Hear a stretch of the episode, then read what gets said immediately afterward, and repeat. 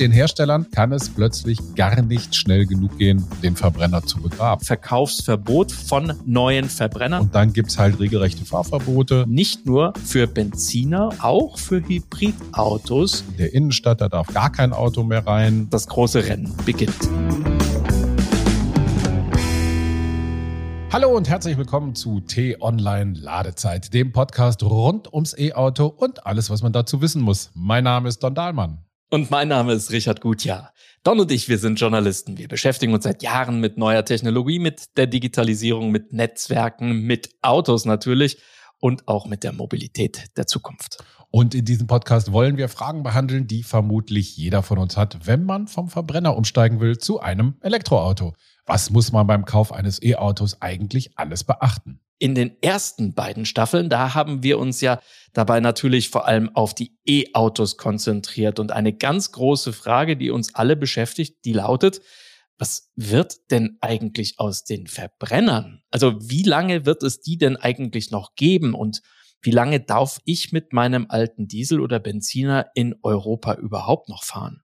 Ja, das ist eine super spannende Frage, denn die Meldungen, die haben sich ja zuletzt regelrecht überschlagen. Da hatte ja Audi angekündigt, ab 2026, also gerade mal fünf Jahren, keinen neuen Verbrenner mehr auf den Markt zu bringen, beziehungsweise dafür Werbung zu machen. In den USA hatte Ford bereits im letzten Jahr erklärt, dass ab 2030 Schluss ist mit den Verbrennern. Muss man sich mal vorstellen, in den USA, das Land, wo nur Verbrenner irgendwie unterwegs sind und kaum E-Autos. Auch Porsche, der Sportwagenmarke Porsche, will noch in dieser Dekade bis auf die 911-Reihe natürlich alle seine Fahrzeuge nur noch elektrisch herausbringen. Die Liste ließe sich jetzt wirklich ewig fortführen. Ich fürchte, damit würden wir dann tatsächlich äh, die gesamte Folge sprengen. Aber Fakt ist, den Herstellern kann es plötzlich gar nicht schnell genug gehen, den Verbrenner zu begraben. Aber bevor wir auf die Frage eingehen, Richard, wann und wie der Ausstieg hier bei uns vollzogen werden sollte. Und was das für die Autobesitzer bedeutet, erklärst du mir jetzt mal, warum die Autokonzerne jetzt auf einmal so aufs Gas oder besser aufs Strompedal drücken wo sie uns all die Jahre erklärt haben, der Verbrenner würde noch lange eine Zukunft haben. Ja, dafür gibt es zwei Gründe, Don. Zum einen haben die Hersteller natürlich gar keine andere Wahl mehr, denn wenn sie die EU-Umweltauflagen einhalten wollen, dann ist es im Grunde genommen schon fast fünf nach zwölf. Da drohen nämlich ab diesem Jahr schon saftige Strafzahlungen, wenn nämlich die CO2-Emissionen der Fahrzeuge nicht rapide rapide runtergehen. Und zum anderen ist das, was wir in der Autoindustrie gerade erleben, ja auch so eine Art, ich nenne es immer den iPhone-Moment, wenn du dich daran erinnerst, ne, wie unsere Handys aussahen, bevor das iPhone kam, ne, diese alten Klappdinger. Und das war dann in kürzester Zeit plötzlich alles schrottreif, weil auch die größten Hersteller nicht mehr drum kamen, ihre Smartphones eben einem neuen Zeitalter anzupassen. Und das heißt, einer macht den Anfang, die anderen warten. Und wenn dieser eine dann allerdings mit seinem Produkt Erfolg hat, ja, dann ist das sozusagen der Startschuss und das große Rennen beginnt. Ja, und dieser Startschuss ist ja nun unwiderruflich erfolgt. Das sieht man ja auch an den Erfolgen, die Tesla da vorgelegt hat. Interessant ist ja, dass die Hersteller in den letzten Monaten ihre eigenen Prognosen, was den Ausstieg aus der Verbrennertechnik betrifft, immer wieder korrigiert haben und die ohnehin schon recht ambitionierten Ziele dann nochmal nachgebessert deutlich übertroffen haben. Ja, das ist in der Tat bemerkenswert. Ich erinnere mich noch an so eine Aussage vom, äh, ich glaube, das war der VW-Markenchef Ralf Brandstetter, der hatte im März noch gesagt, dass also der Anteil an E-Autos bei VW in Deutschland bis 2030, also in zehn Jahren, so bei 70 Prozent liegen soll. Und das war schon wirklich mal eine Ansage, weil bis dahin, also noch bis in dieses Jahr hinein, hatte VW offiziell ja nur von 35 Prozent Anteil Elektro gesprochen. Das heißt, die haben es mal eben einfach mal von einem Jahr auf dem anderen verdoppelt, diese Quote. Und wenn man heute mit VW spricht, also ein paar Monate später wiederum, gehen die sogar von noch höheren E-Auto-Quoten bis 2030 aus. Das muss man sich mal vorstellen. Ist schon spannend. Ich meine, Audi, Porsche hatten wir erwähnt, gehört ja alles zum Mutterkonzern von äh, VW und äh, VW hat sich da sehr früh festgelegt. Einige sagen sogar zu früh äh, mit dem Umstieg auf Elektro. Aber wieso, frage ich mich manchmal, sind die so vorangeprescht? Wieso haben die es so eilig bei VW?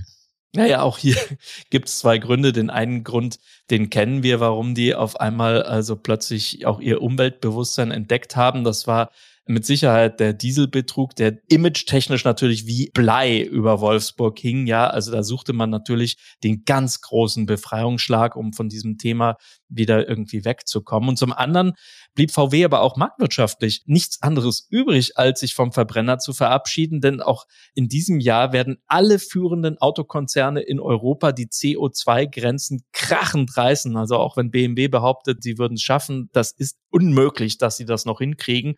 Und das bedeutet, seit diesem Jahr gibt es keinerlei, äh, wie soll man sagen, Buchhaltungstricks mehr, also keine Abschreibungen oder Vergünstigungen mehr. Das heißt, in diesem Jahr und ab diesem Jahr schlagen die Strafzölle dann sozusagen richtig hart durch. Und wir sprechen da immerhin für die gesamte europäische Industrie von 15 Milliarden Euro, die die einfach mal so dann an Brüssel zahlen müssen. Und von diesen 15 Milliarden Don muss allein Volkswagen 5 Milliarden blechen, weil VW zwar die meisten Elektroautos jetzt auch pusht, aber eben zahlenmäßig noch immer die meisten Verbrenner produziert. Ne? Anders ausgedrückt, VW bleibt gar nichts anderes übrig, als so schnell wie möglich das Ruder rumzureißen und auf Elektro umzusteigen. Spannend. Aber wann soll denn in Wolfsburg der letzte Golf mit Verbrennermotor vom, vom Band rollen? Haben die da mal eine Jahreszahl genannt? Auf eine genaue Jahreszahl will sich VW da nicht festlegen. Das Vorstandsmitglied, und ich glaube, er ist der Markenmanager Klaus Zellmer, der schrieb dazu auf LinkedIn kürzlich, habe ich mir nochmal rausgesucht, Zitat, zwischen 2033 und 2035 steigen wir in Europa aus dem Geschäft mit Verbrennerfahrzeugen aus, in den USA und in China etwas später.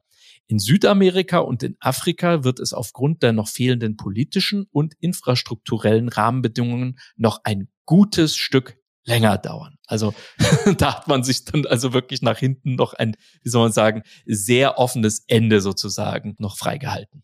Ja, da muss man immer ein bisschen aufpassen, ne, bei diesen PR-Aussagen, wie bei Audi jetzt, wir bauen keine Verbrenner mehr ab 2026. Natürlich wollen die noch Autos in den USA verkaufen und da laufen eben zum größten Teil nur Verbrenner. Aber das heißt eben auch nur, weil die Verbrenner bei uns in Europa auf der Straße verschwinden, wenn die noch viele, viele Jahre, vermutlich sogar Jahrzehnte in anderen Ländern und Kontinenten weiter produziert. Ich glaube, China will bis 2060 am Benzin- und Dieselauto festhalten.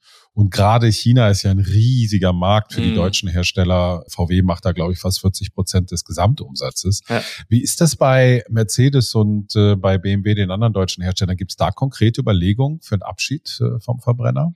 Ja, bei Mercedes und bei BMW, da sieht die Sache ein bisschen anders aus, weil da gibt man noch nicht einmal den Anschein, dass man da ein konkretes Datum kennt, sondern hier gibt es intern noch große Widerstände, allein eben auf das Thema Elektro zu setzen. Zwar will Mercedes jetzt auch, und das haben sie mit viel Ach und Krach als durchgedrückt, dass unter Türkheim in dem Motorenwerk jetzt also auf Elektro umgerüstet werden soll, immerhin. Dennoch ne, fahren die Stuttgarter so ein bisschen, wie soll man sagen, mit angezogener Handbremse in die Elektrozukunft oder zumindest zweigleisig, denn äh, Mercedes setzt nach wie vor auch auf Modellreihen, die sich problemlos auch im Nachhinein wieder zurück in eine Verbrennerwelt sozusagen integrieren lassen. Technologieoffenheit ist das Fachwort sozusagen, das auch BMW immer dann ins Feld rückt und sagt, wir wollen, dass der Kunde entscheidet, ne? Und wenn der Markt dann eben noch Verbrenner haben will, dann bauen wir eben auch noch Verbrenner und da lassen wir uns also nicht vorzeitig irgendwie in die eine oder in die andere Richtung festlegen. Und du hast es schon gesagt mit China, ne? Es gibt eben noch viele große Länder, denken wir an Osteuropa, aber auch Südamerika beispielsweise, wo der Verbrenner wahrscheinlich noch über Jahrzehnte hinweg reißenden Absatz findet. Mal ganz unabhängig davon, was sich die Hersteller dafür Ziele setzen. Es gibt ja schon Länder, da sind die Verbrenner in Zukunft verboten. Wobei man da auch wieder unterscheiden muss, denn es gibt ja ein Verkaufsverbot. Das heißt, dass dann eben ab dem Jahr so und so keine neuen Verbrenner im Land mehr zugelassen werden dürfen. Und dann gibt's halt regelrechte Fahrverbote. Zum Beispiel in Paris, da wird jetzt ein Fahrverbot eingerichtet in der Innenstadt. Da darf gar kein Auto mehr rein, was natürlich auch eine ziemlich drastische Maßnahme dann ist. Welche Länder in Europa oder weltweit haben wir denn, die den Verbrenner wirklich radikal von der Straße räumen wollen?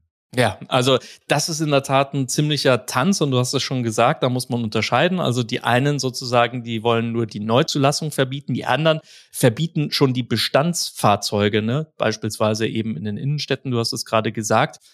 Äh, fangen wir mal an mit einem Land, das sich da sehr früh erklärt hat, Kanada zum Beispiel. Die haben erstmal gesagt, 2050 Verkaufsverbot von neuen Verbrennern. Wie gesagt, damit darf man dann noch mit den alten Verbrennern noch eine Weile rumkurven. Dann haben sie dieses Ausstiegsdatum aber von 2050 auf 2040 vorverlegt und inzwischen ist in Kanada schon die Rede von 2035 als Verkaufsstopp für neue Verbrenner.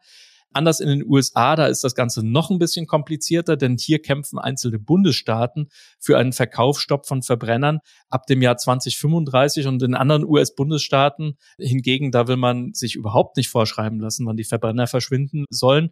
Also es ist wirklich sehr, sehr, wie soll man sagen, komplex.